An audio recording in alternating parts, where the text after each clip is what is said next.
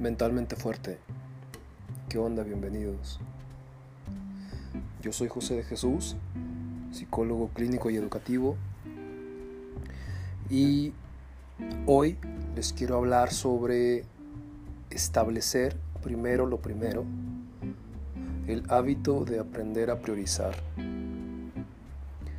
Seguramente va a ser de su interés y les va a dar mucha claridad cómo aprender a tener mejores resultados, tanto en lo personal como en la parte laboral,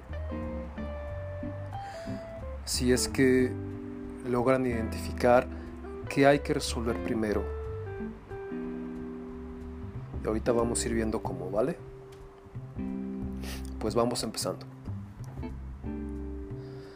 Como saben, en esta que es la temporada 4, he venido platicando sobre, sobre los hábitos de gente altamente efectiva, que es una propuesta de trabajo eh, muy interesante, muy concreta, sobre cómo gracias a los hábitos, a aprender, así como ya les he contado, ¿no? que los hábitos no son innatos, que vamos aprendiendo a tener hábitos, y conforme ese aprendizaje logramos encontrar mayor seguridad, mayor certeza y mayor estructura.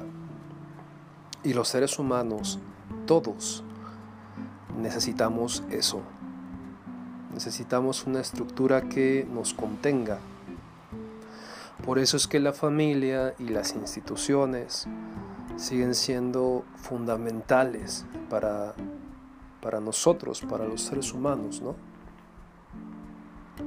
Y hoy toca hablar de la importancia del hábito de aprender a priorizar.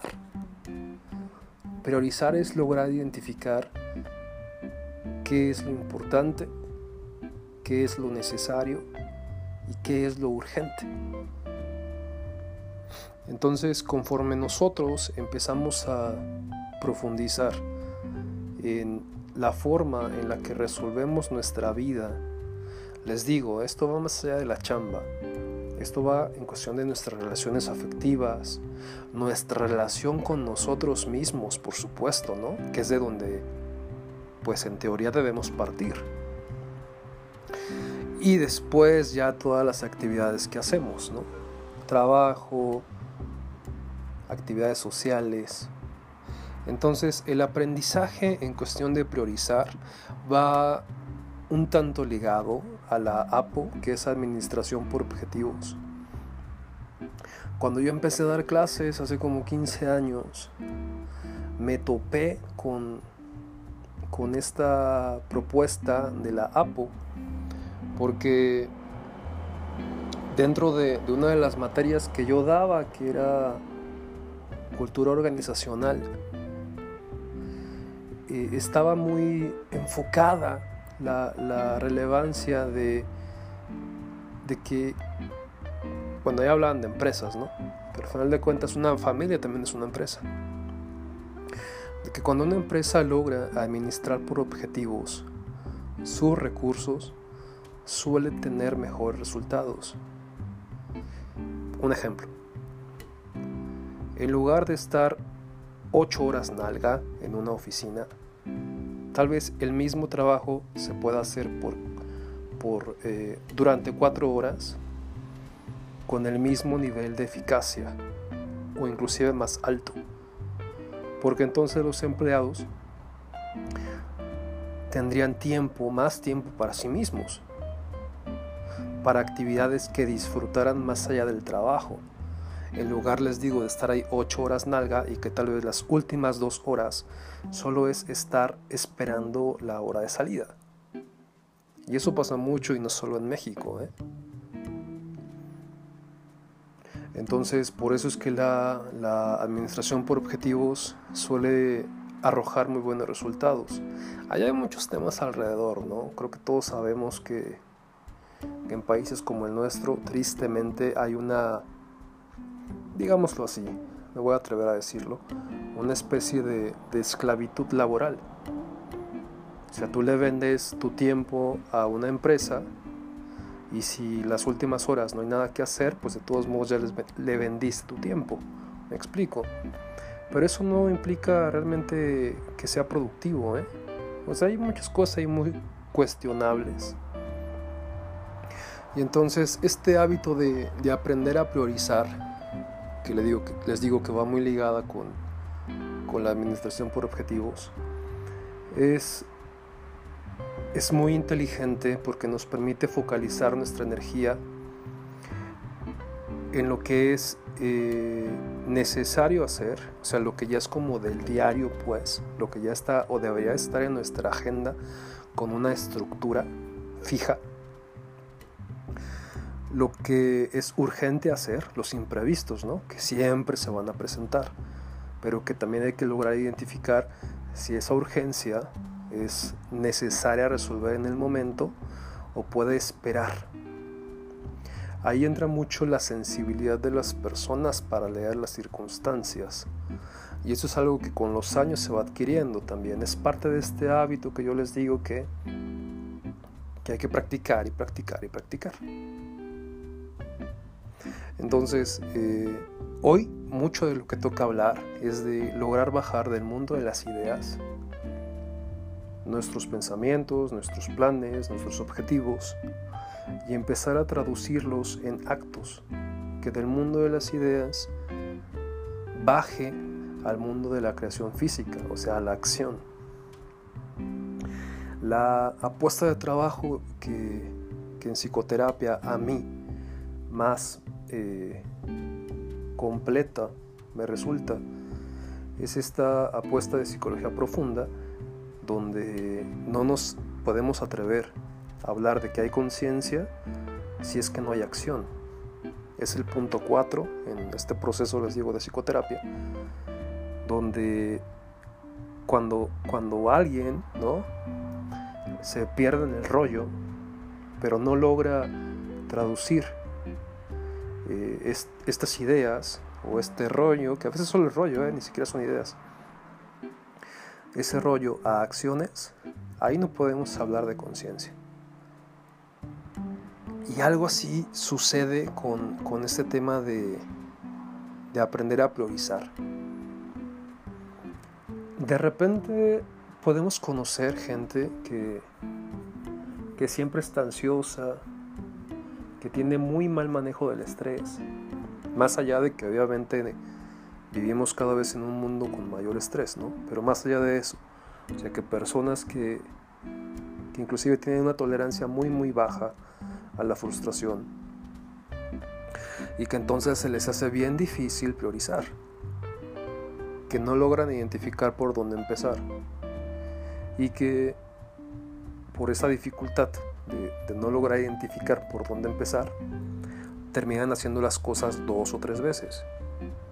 Entonces, energéticamente se desgastan y además no suelen tener buenos resultados. Por eso el punto uno es tener un mapa mental lo más amplio posible de cómo es la circunstancia. Y partiendo de ahí, empezar a hacer acciones concretas. E ir viendo si esas acciones, ir revisando esas acciones y los resultados que nos dan.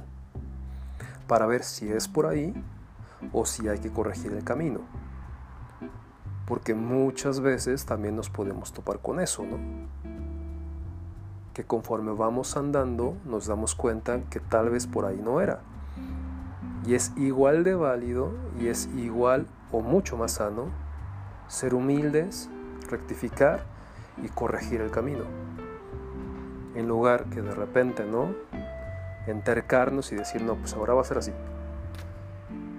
porque casi siempre el resultado pues no suele ser positivo y nos vuelve a obligar a, empezar.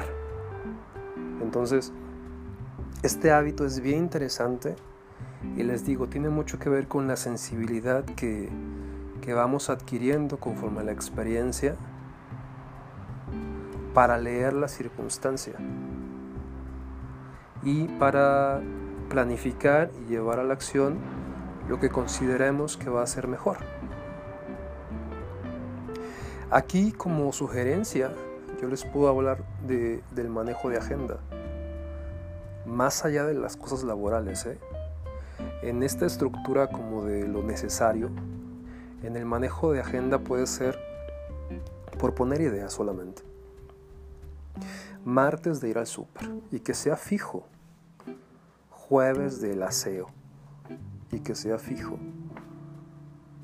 Domingo de tal o cual actividad social, en familia o en pareja, y también que sea fijo. Ojo, sin que sea obligatorio, ¿eh? pero que sí sea fijo, que nos brinde esta estructura, esta contención y esta seguridad, jugando con flexibilidad, ¿no?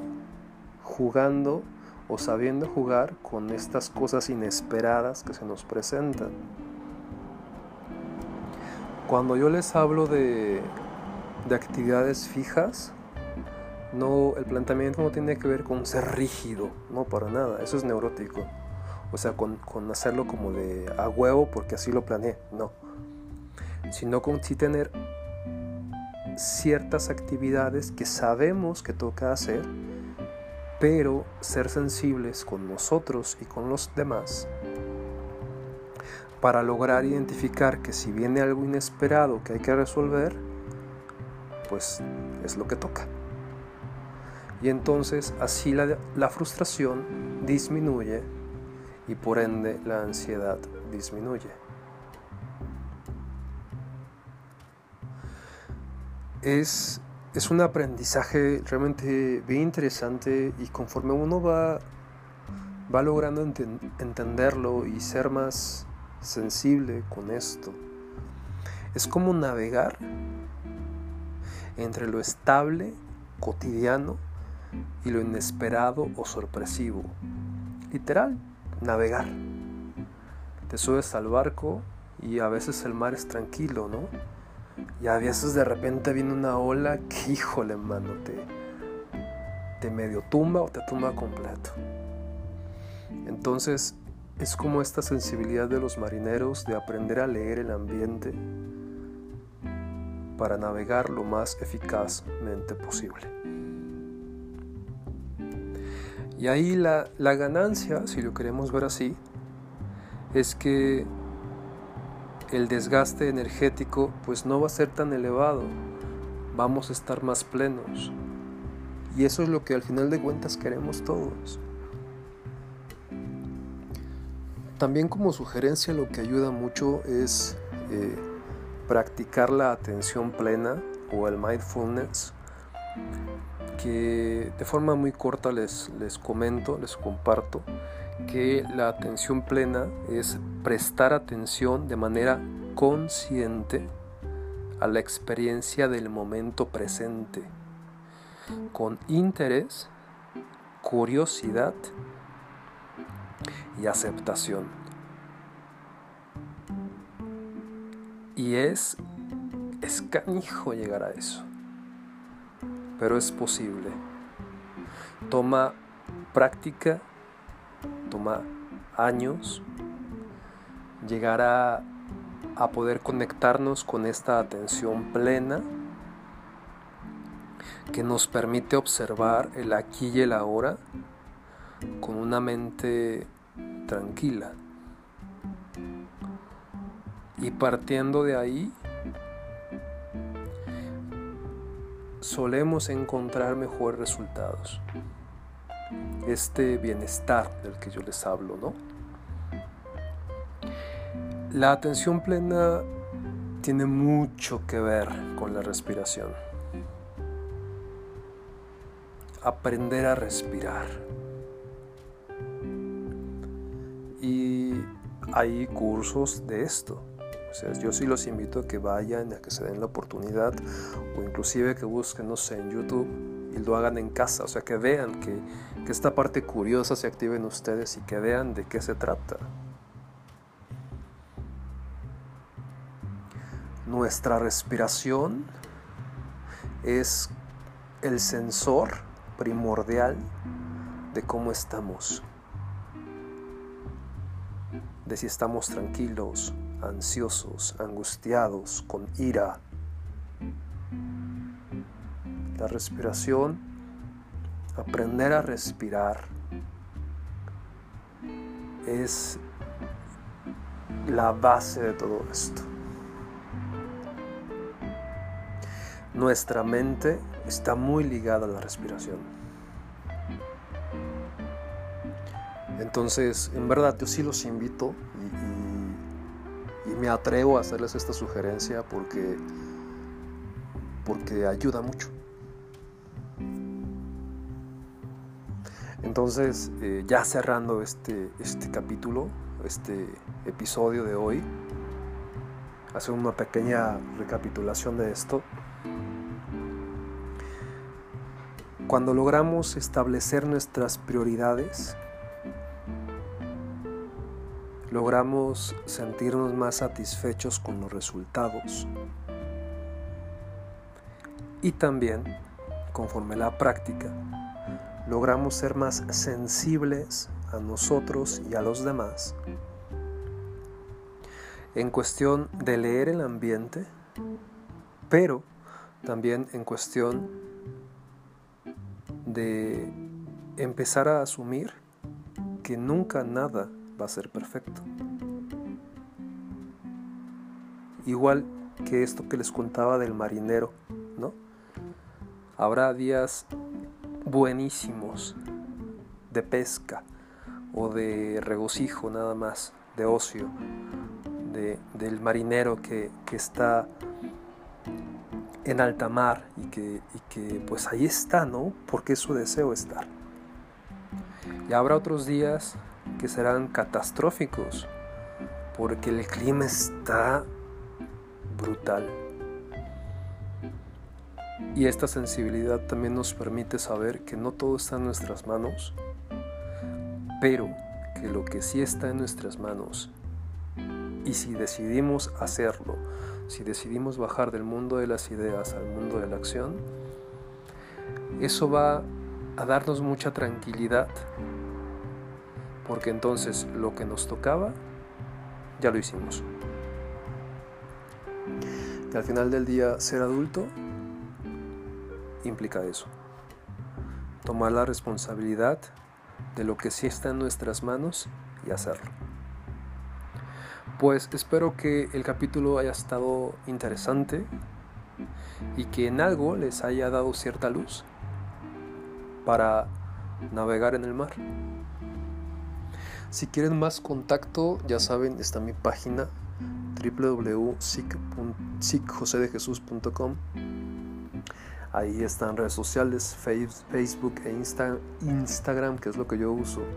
Y este, si quieren o si tienen alguna pregunta por ahí pueden acercarse. Con gusto respondo. Y también si quieren sacar cita, por ahí pueden eh, hacer contacto y les busco un espacio en la agenda también con todo gusto. Pues cuídense mucho, muy linda semana y a priorizar. Nos escuchamos el próximo martes y a este tema de si les gusta, si les resulta interesante lo que escuchan, suscríbanse y compártanlo. Probablemente a otra persona también le pueda ser útil. Pues gracias y nos vemos pronto. Bye.